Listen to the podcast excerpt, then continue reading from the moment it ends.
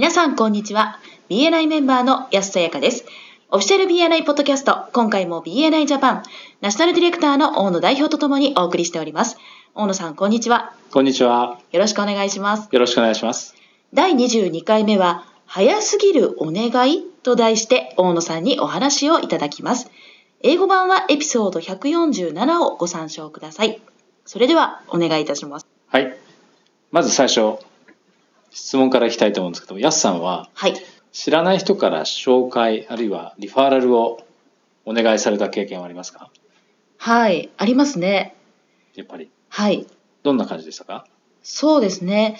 まあ知らない方というか、1回、2回ほどお会いした方なんですけれども、はいその方が急にあの SNS のメッセージなどでええ。送ってくるんですよ。うん。今度こういう新しい事業を始めたので、なんかこうこうこういう人がいたら紹介してください。とだけはいメッセージが来たことがあります。ありがちですよね。はい。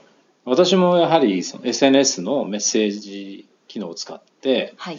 海外の人からですね私正直言って覚えてない人が多いんですけれども まあ関係がまだできてない人から例えば日本のメンバーであるいは日本の知り合いではい。商品ね私が売っている商品をまあ輸入販売してくれそうな日本人の人を紹介してほしいというような依頼がうん来たりすることがまあまあありますよね。はい。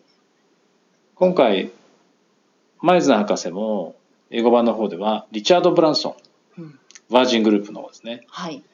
えー彼をぜひ紹介してほしいという話を知らない人からされた時のエピソードを紹介してくださってますね。はい。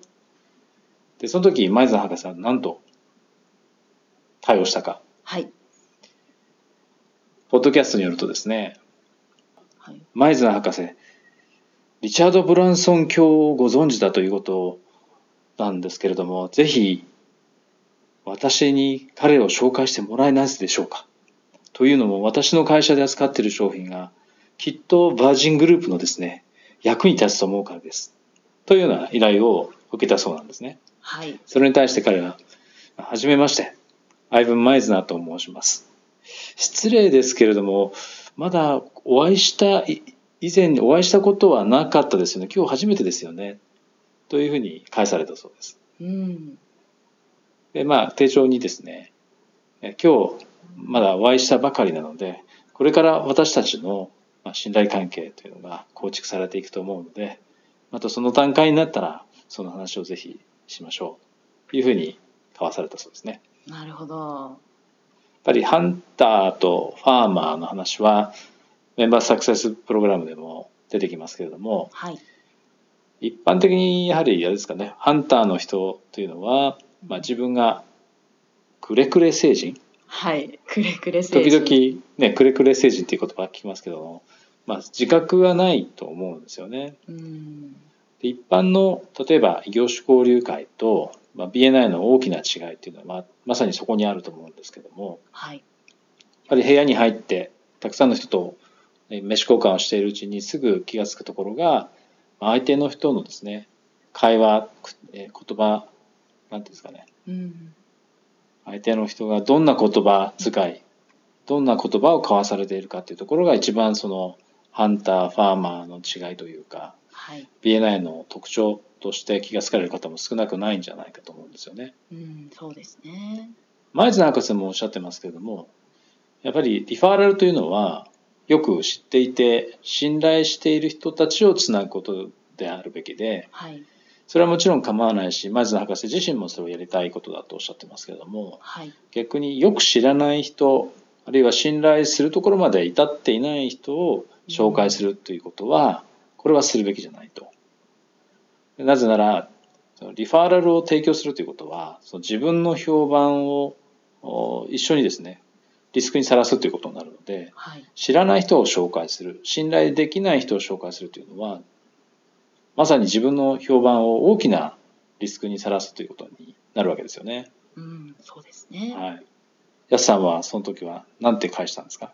返信されてましたか？返信しました。さすがに開けてしまったので、はい。ですごく迷ったんですね、最初。はい。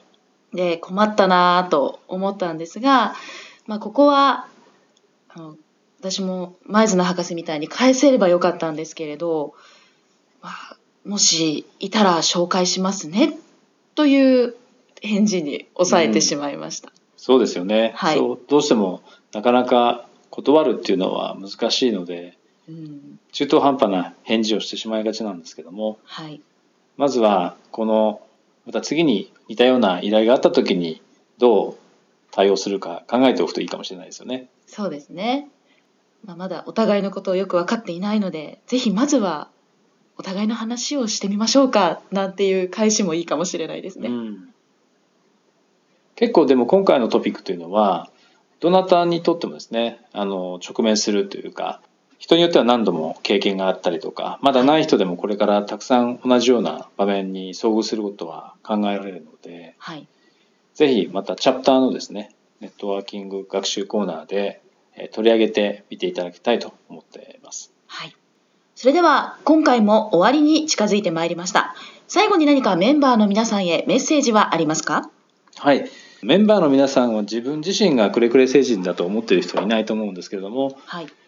まあ、自分がそういったよまだよく知らない人あるいは信頼関係が十分にできてない人特に自分を信頼されていない自分をまだ十分に信頼してもらえてないっていう段階でうん。相手の人に対してえー大切な人を紹介してもらうとかリファーラルをリクエストするっていうのはぜひ避けてほしいと思います。まずえー信頼関係づくり relationship first business second という話も、まあ、メンバーサクセスプログラムでも教わっていると思いますけれども、ぜひそこを再度認識していただいて、で逆にですね、よく知らない人から、えーそういったあリファーラルの依頼を受けたときには、安易にですね、紹介してしまわないように、これ非常に大きなリスクがはらんでいると思うので、えー慎重な対応をぜひしていただきたいと思います。はい。ありがとうございました。ありがとうございました。今回も BNI ジャパンナショナルディレクターの大野代表と私 BNI メンバーの安さやかでお送りしました。次回もオフィシャル BNI ポッドキャストでお会いしましょう。See you next week.